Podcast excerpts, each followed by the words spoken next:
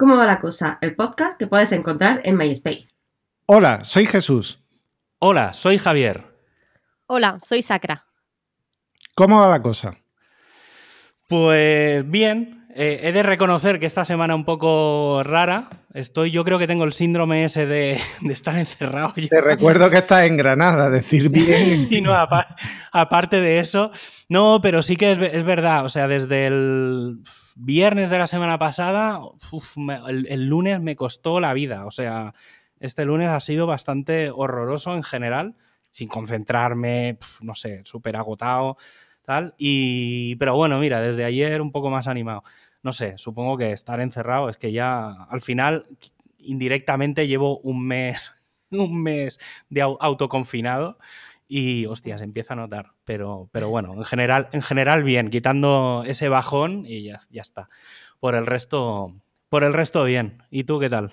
Bien, bueno, eh, igual, eh, un poco, es que a mí no me ha cambiado la vida, eh, bueno, en el sentido de rutina en, en, todos estos meses. Entonces, claro, pues aquí haciendo autoconfinamiento, mm, salgo a correr un rato o a andar, o, los días que no salgo mm, maldigo mi existencia por ser tan vago.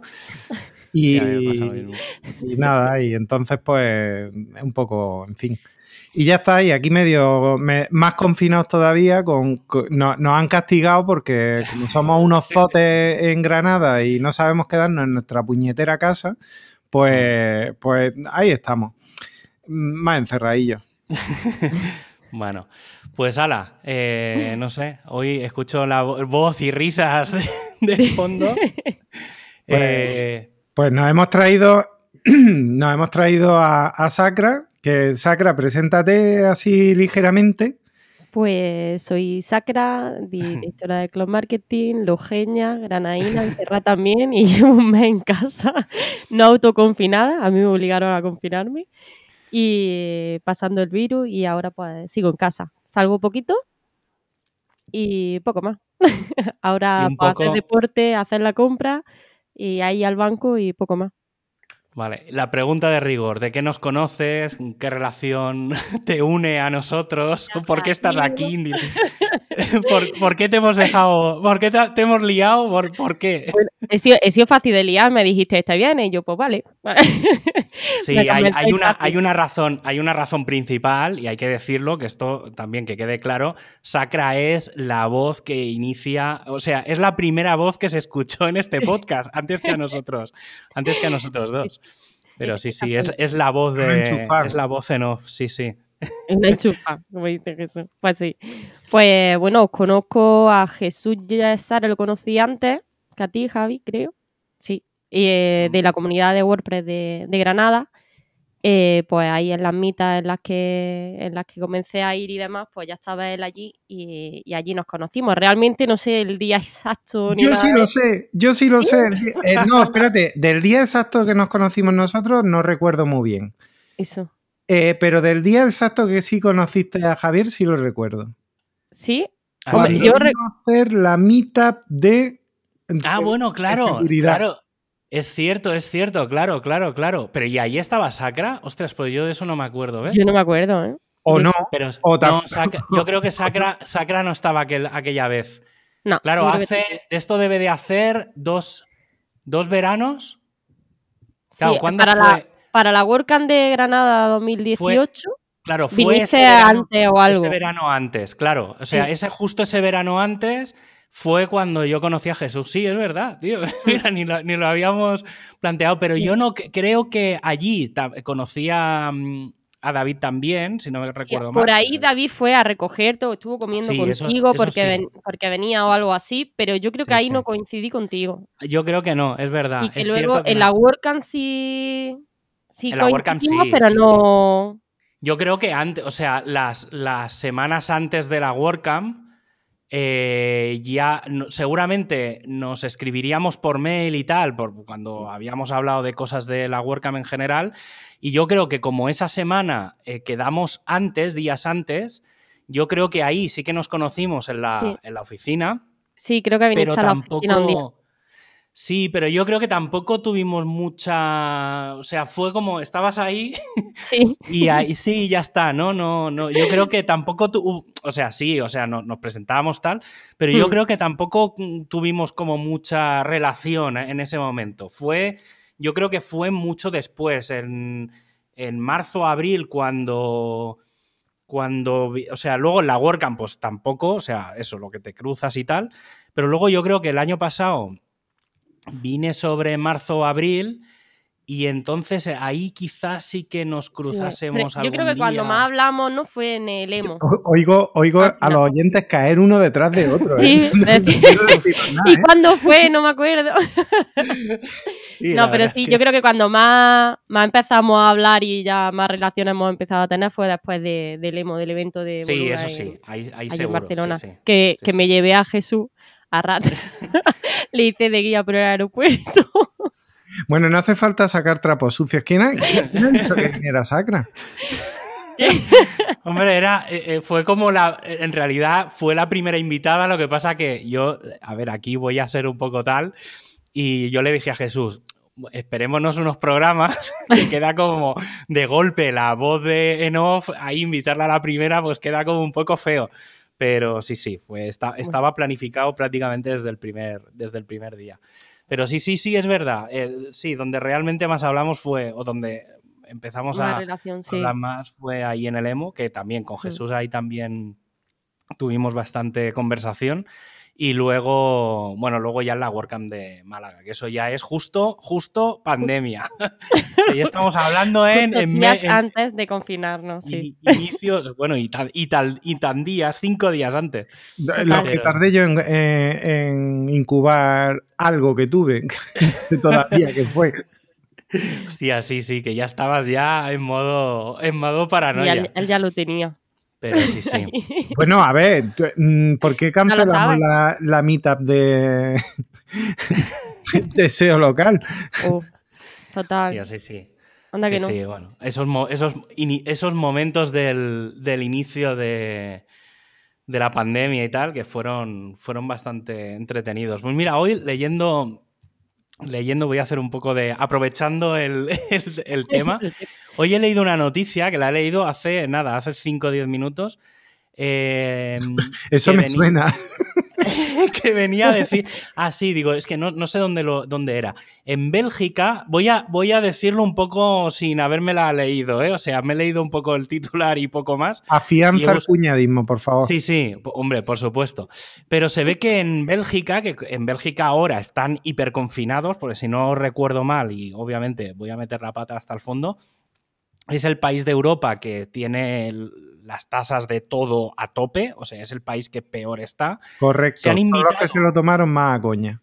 Efectivamente. So- han creado un concepto que es el Nuffel Contact, que supongo que vendrá del alemán o algo así, y eh, es una persona de, mm, de compañía pensada para... Bueno, en teoría todas las personas de Bélgica tienen derecho a esta persona de compañía, ¿vale? Y es como el- el tra- el- la traducción literal es compañero de carantoñas.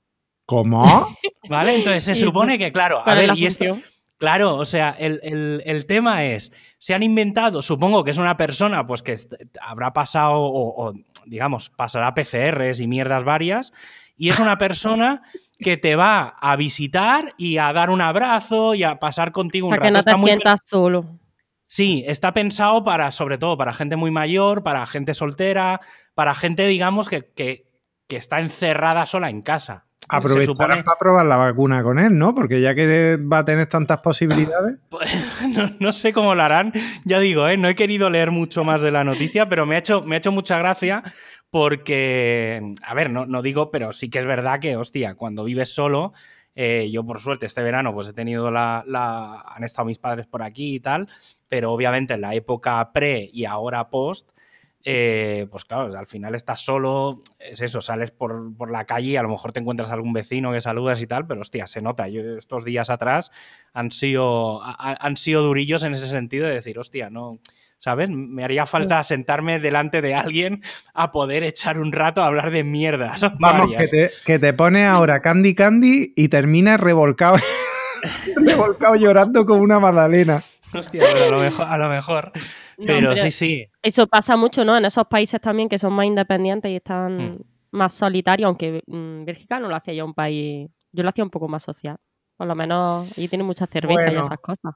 Pero pero estos son- los a bares. ver, los países, los países, digamos, de, del cinturón. mm, Es que hay una diferencia como entre los países mm, protestantes y los, digamos, los, los países de, de cultura judeocristiana, ¿no? Eh, es como que, y sé que estoy bordeando una línea, pero Sí. pero es simplemente estoy hablando de, de formas de ser de, de cultura. Em, ellos eh, son como más reservados.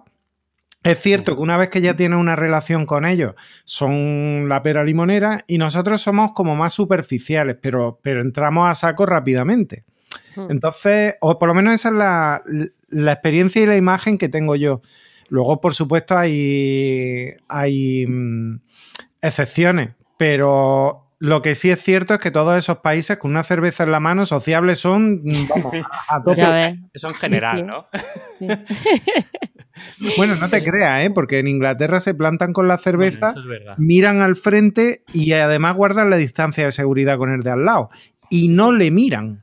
O sea, es que- Sí, Sí. porque van a su rollo, a ellos no quieren relacionarse, ¿no? Eso no pasa aquí. Yo creo que aquí también en España por eso lo llevamos tan mal. En cuanto nos dan un poco de, de canchilla, nos tiramos todos a la calle, porque necesitamos vernos, necesitamos estar unos con otros y, y es que es lo que hemos hecho toda la vida. Entonces, que Ya. ahora nos encierren, pues nos cuesta. Nos cuesta. Claro. Mm. Sí, yo esto, a ver, yo esto siempre, eh, llevándolo un poco más a, lo- a local, yo esto siempre más o menos lo he escuchado de, a ver, por, por hacerlo en sitios grandes, ¿eh? pero de la gente de Barcelona y de la gente de Madrid. Del tema Mm. de que siempre la gente de, de Madrid es, "Buah, tú sales a cualquier hora y siempre tienes gente y conoces gente y no sé qué y tal. Y en Barcelona, e- ese, esa acción, y y esto ya lo digo un poco más en primera persona, sí que es verdad que a lo mejor esa acción de salir y tal cuesta más, pero eh, también, y esto por cosas que me ha dicho gente, ¿eh? que sí que es verdad que las relaciones, digamos, más así de fiesteras y tal, en Madrid son como más superficiales, pero en cambio en Barcelona pasa lo contrario. Te cuesta más conocer a alguien, pero una vez conoces a esa persona es como muy de para toda la vida, ¿no? O sea, es como esos, ese, mm, e- e- esa forma de, de verlo, ¿eh? No, no sé, yo aquí no tampoco entiendo que es más parecido a, al tema este, aquí sobre todo por Granada y Andalucía y tal, pues que, que eso, que sales a la calle y un poco eh, te puedes poner a hablar con, Sí. con cualquiera. Supongo que tiene mucho que ver la, la fisonomía de la ciudad, lo que cuesta desplazarse de un lugar a otro. mm, porque, el a tiempo ver, que tienes, ¿no? Las relaciones que haces, si son más de trabajo porque tengas poco tiempo o haces más vida de ocio y, no sé, pues hacer amigos diferentes que no requieran, no tengan Claro, que a ver. trabajo. Si vienes de fuera o vives allí. también Sí, hay- Barcelona es una ciudad mediterránea, pero también es una ciudad industrial. Entonces, mm, no es lo mismo una ciudad industrial que una ciudad que tenga más, más servicios. Eh, Tradicionalmente, aunque Barcelona ha ido abriéndose al turismo y hay- no sé si me equivoco, corrígeme. Sí, no, no, no. está- está. Sí, sí. Como todas las ciudades de puerto, Barcelona vivía de espaldas al mar. Eh, eso era así. Mm. Y, y luego se ha ido abriendo. A partir de las Olimpiadas hay como un boom eh, turístico en Barcelona. Eh, en fin, que ese tipo de cosas cambian un poco la, la fisonomía de la ciudad, pero el carácter, digamos que como que hay una inercia y digo yo que cambian más tarde. Mm, No sé, yo ya digo, ¿eh? supongo que también por... lo- lo- yo esto lo he visto con gente que ha vivido en Barcelona y en Madrid, pues ami- amigos, amigas que han estado viviendo en los dos sitios, y un poco te lo dicen, ¿vale? Es decir, sí que es verdad, pues, eh, que, que te dicen eso de, no, es que en Madrid da igual, sales a las 2, a las 3 de la mañana por el centro y tal, y buah, queda... Siempre hay vida. En, en ciudades tan grandes siempre hay algo que hacer, da igual la hora que sea. Mm. Sí, En bueno, otro pero sitio, bueno. Pues es diferente. Bueno, en los pueblos ya ni te cuento. En los pueblos a lo Sí, mejor a las 2, a las 3 y bueno, en, en tiempos normales a las 6 de la mañana todavía había cosas abiertas. Pero claro, Cambia Claro, mucho. Al final ahí te supongo- conoces todo. No es Claro, a eso, que- a eso voy. Yo supongo que en los pueblos también está el punto ese. A ver, hablamos pueblo, yo qué sé, menos de 10.000 habitantes a lo mejor, porque con más ya empieza a ser un poco, a lo mejor, va por zonas. ya. tiene 20. ¿eh? Sí, que más o menos Es te conoces a pero toda se la gente. considera un pueblo. ¿eh? Bueno, ciudad, ostras, ¿ciudad no es más de 100.000? Pues no sé. Eh, No, me parece que Yo creo que están ¿Lo como hay un Yo es que ahí en los histori- 20. Sí, yo es que históricamente creo que era más de 100.000. Esos son Para- muchos. Bueno, claro, pero es que no hay muchas ciudades en España. o Sí, sea, sí, en, sí. en- en- en España, si no me equivoco, hay 8.000 municipios, más o menos, ¿eh? 8.000 municipios.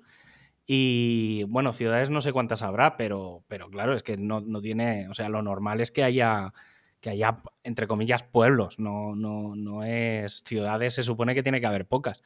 O sea, hay las, capitales de provincia. Ah, bueno, no puede ser, porque No, hay mira, algunas que no, no llegan a eh, 50. He hecho, he hecho una búsqueda. En España una localidad se considera oficialmente ciudad cuando tiene más de 10.000 habitantes. ¿Más o de sea, 10.000? Claro, te ha ido mucho. Hostia, pues Claro. tío. Pues yo pensaba que era más de 20, ¿eh? Entonces, Ba-. Barcelona y Madrid, ¿qué son? Porque Pues son, bueno. Madrid, es una villa. Ahí- Eso, eso que quede como aparcado ahí, que es Madrid es una villa, no es una ciudad, es una villa. Es la villa de Madrid. ¿Vale? Pero, pero entonces, ¿qué es? ¿Metrópoli ya? ¿A partir de 100.000 es metrópoli? O, Claro. no sé. Eh, claro, es que entonces. O sea, no sé, pues yo, ostras. Claro, pues- no, es que Yo hay la Yo sabía que había ciudades. ¿Cuántos tiene? ¿Has dicho que tiene Loja? 20, 20.000. Sí, Loja, yo sabía que Loja era ciudad. Sí. Y Sí, yo por eso pensaba que era a partir de 20. Digo, pues Claro, si era a porque partir de es 20, pues Loja, somos pues ciudad. pero- El ombliguismo. Claro. No, no, sí, sí, sí, me parece bien. Cada uno conoce, cada uno conoce lo que conoce. Pues No, no, pues yo, yo, claro, yo es que, claro, mis formas de medir eh, eh, son de millones. o sea, claro.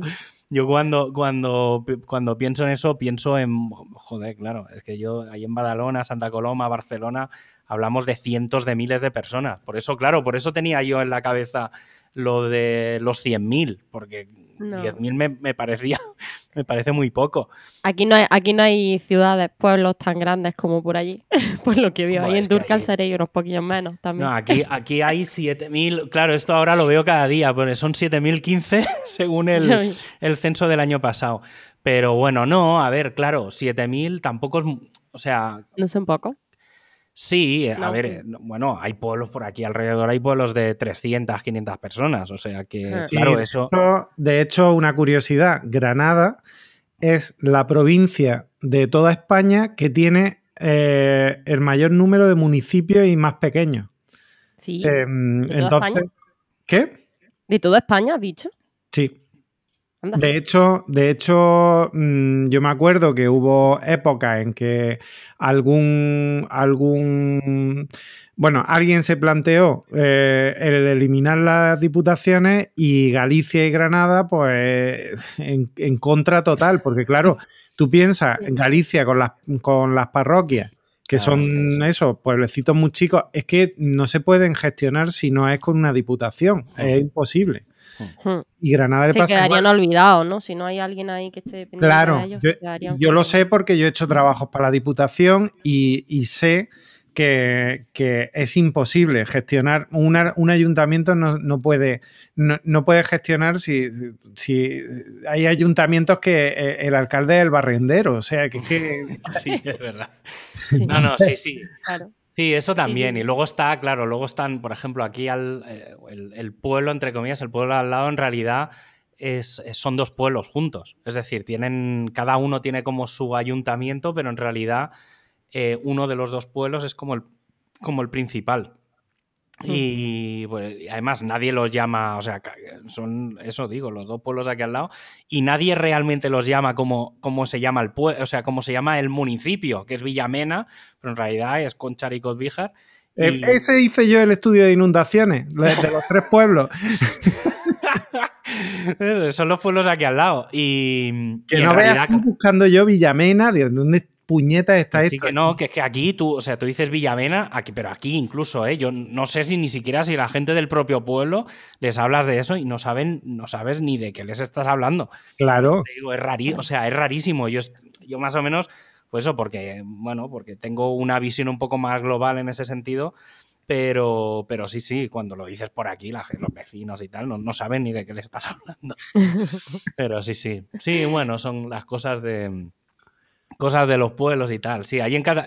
Pero eso pasa como en, en todos sitios. El otro día que hablábamos de, de lo que aquí serían comarcas, lo que en Cataluña sí que está muy, muy organizado, que son comarcas, ¿vale? Que es- son trozos muy pequeños de, de- o agrupaciones muy pequeñas de, de poblaciones. Es como una. algo un poco más pequeño que las provincias. Sí, eso pasa en Loja. Loja también es una comarca. Tiene un Claro, montón de pedanías. Claro, pues un poco eso. Y ah, claro, pero aquí, mirando la de Granada, por ejemplo, está eh, Metropolitano Sur o algo así que le llaman, y al final es media Granada, ¿sabes? O sea, y dices, bueno, es que estáis eso ha sido divididos. los últimos años porque ha crecido mucho toda esa zona, pero antes eran pueblecillos, nada, chiquitísimos. O sea que. Sí. Que- Sí, que bueno, lo que pasa es que, claro, donde se. A ver, eso pasaría en Barcelona cuando todas las, las poblaciones de alrededor empezaron a crecer y, y al final se, se formó un cinturón, pero. Pero también al estar tan cerca de, de la ciudad y que las conexiones sean buenas, varía mucho al que el, el pueblo o la aldeilla esté en, en mitad de una sierra. Sí, Claro, es que las carreteras no son buenas tampoco, no facilitan al final que, que el, que el pueblo avance. Claro, añádele a Loja eh, que, que si crece, tiene que crecer con las casas colgando de. de- No. Claro, de la- no, para la sierra no puedes, para el hacho tampoco. Pues, mm, ¿dónde están los pueblos? Pues los pueblos que pertenecen a Loja, pues están perdidillos por ahí por la sierra, pero es que las carreteras hacia Loja son malas. ¿Qué pasa? Esas poblaciones, pues es muy difícil que, que se mantengan y que crezcan, porque al final la gente joven se va de allí, porque Mm. necesita buscar oportunidades. Aunque ahora está volviendo ahora todo el tema este del retroceso, ¿no? A, a los pueblos de la gente joven para lanzar sus proyectos y demás, que se está llevando mucho, que ahora la vida cosmopolita empieza Es que a yo creo que, menos. yo creo que no veíamos más allá de nuestras narices y siempre pensábamos en, en hay que ir a Madrid. Todos tenemos un, un amigo que ha estado o en Madrid, o en Barcelona, o en Londres, que el tío era, era un, un auténtico inútil. Se iba, se iba y venía siendo el mismo auténtico inútil. Lo que pasa es que había Pero ahí estado en Madrid había- o en. Barcelona Claro, o en claro, Londres. claro. Yo eso, yo eso lo he visto siempre al revés. Yo, bueno, eso ya, ya lo sabéis porque más de una vez os lo he dicho, que, que yo siempre, una de las razones que siempre he dicho de eh, me iré a vivir a- allí a Durcal, eh, pasará cuando pase una cosa en concreta. Este año justo se han juntado las dos cosas, ¿vale? Y sobre todo una de ellas, obviamente en mi caso, era el tema de tener fibra óptica, ¿vale? Claro. Hmm. Eh, para, para mí, yo creo que en general, ¿eh? y, y quien dice fibra óptica eh, dice buenas telecomunicaciones en general, ¿vale? Porque al Mm. final, sin fibra, pero con para el día a día, ¿vale? Para no heavy users como, como yo, pero alguien que pueda tener una buena conexión móvil, pues para que funcione bien un TPV. Sí, que pueda estar conectado al final. Sí, ¿vale? O sea, que tengas cierta velocidad de conexión si necesitas algo. eh, claro, eso es básico para un pueblo. O sea, que en un pueblo no te funcione el TPV porque no llega el 4G, eh, no, no puede ser. No. Y yo claro, creo que eso. Es que no, no te permite avanzar, es lo que hablamos. Si no podemos Claro. evolucionar, pues nos movemos. Claro, a mí pero- la gente siempre me ha preguntado que cómo es que vivo en Loja teniendo, vivi- eh, trabajando en Granada.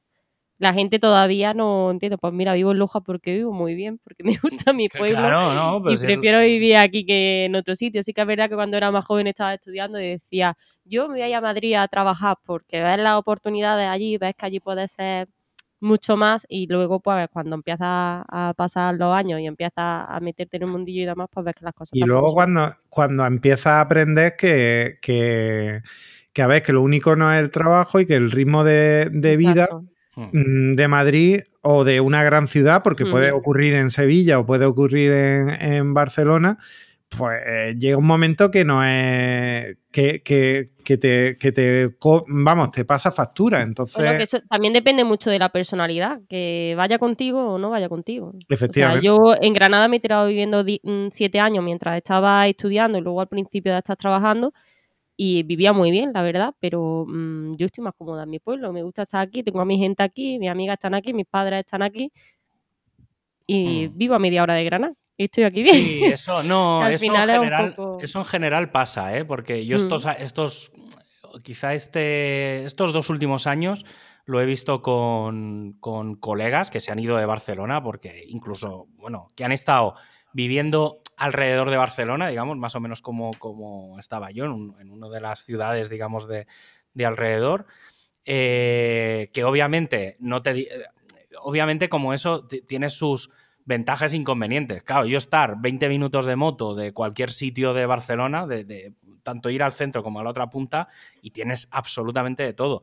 Pero también tiene sus contras. Pues al final, salir a la montaña no es tan sencillo. Porque a lo mejor tienes que coger coche. ¿Vale? Entonces yo por suerte, pues mira, donde, donde tengo mi piso, ah, ando 10, 15 minutos y estoy al lado de la, de la montaña, ¿vale? Entonces, por ejemplo, cuando salgo a andar o salgo a, Hombre, correr y tal, claro, es esa ventaja, claro, es, eso lo tienes, pero y, y tienes la otra, tienes eso por un lado como algo bueno, pues bueno, dices, bueno, si voy a hacer deporte, pues est- estoy aquí al lado, pero en cambio, pues claro, ruido, eh, sobre todo yo, yo una de las cosas que ahora aprecio muchísimo es el tema del silencio, el silencio Ya. barra el ruido, ¿vale? Porque Ujú. claro, cuando estuve en septiembre esa semana, pues a ver, o sea, es que no poder dormir, porque vecinos, ruidos, cosas, no sé, cosas que pasan alrededor de, de la zona. Sí, la ciudad que sigue viva a cualquier hora, ¿no? Era lo Eso, que está- estábamos comentando antes, que podía salir a cualquier hora, que había cosas para hacer. Yo eso Pues, no. Eso, eso claro, lo estoy empezando a, a notar. Y, por ejemplo, un colega, bueno, que, que lo conocéis, creo que lo conocemos todos, que es, que es Joan Artés. eh, También el- hace el año pasado, si no recuerdo mal, también se fue de Barcelona a un pueblo muy cerquita de Girona, pero no es Girona. Y digamos que para ir a Girona tienes que coger coche. Y también él lo que dice, o sea, dice lo mismo. Y hacíamos mucha coña con las vacas, ¿vale? De, no, es que ahora tengo las vacas aquí al lado y tal.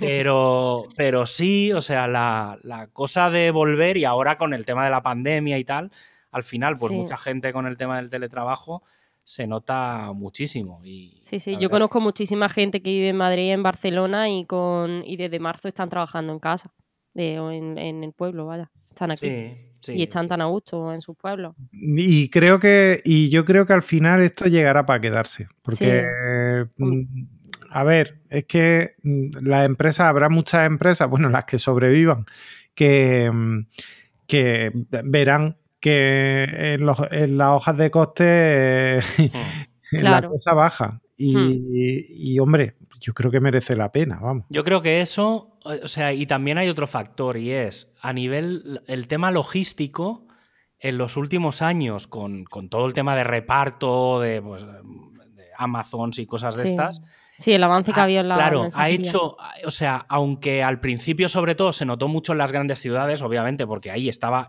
bueno, estaba y está hipersaturado, esas pequeñas mejoras en las ciudades han hecho que todo el tema de reparto logístico en los pequeños pueblos haya mejorado infinitamente.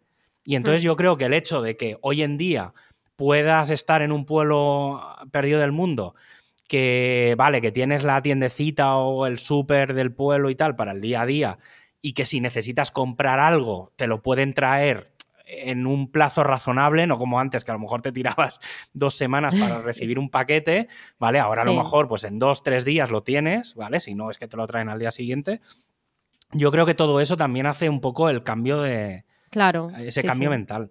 No, no, claro, no, nos da esas oportunidades que antes no teníamos. Entonces eran limitaciones que también hacían que la gente pues huyese de los pueblos. Es que, Claro.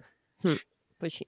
Al final se trata de, de- Yo creo que está habiendo como un cambio de paradigma. Está, eh, íbamos por inercia, íbamos hacia adelante, a- como una especie. Como siempre, además, tenemos esa imagen de, de Estados Unidos, de las grandes ciudades de Estados Unidos. Vamos hacia eso, siempre hemos ido hacia eso.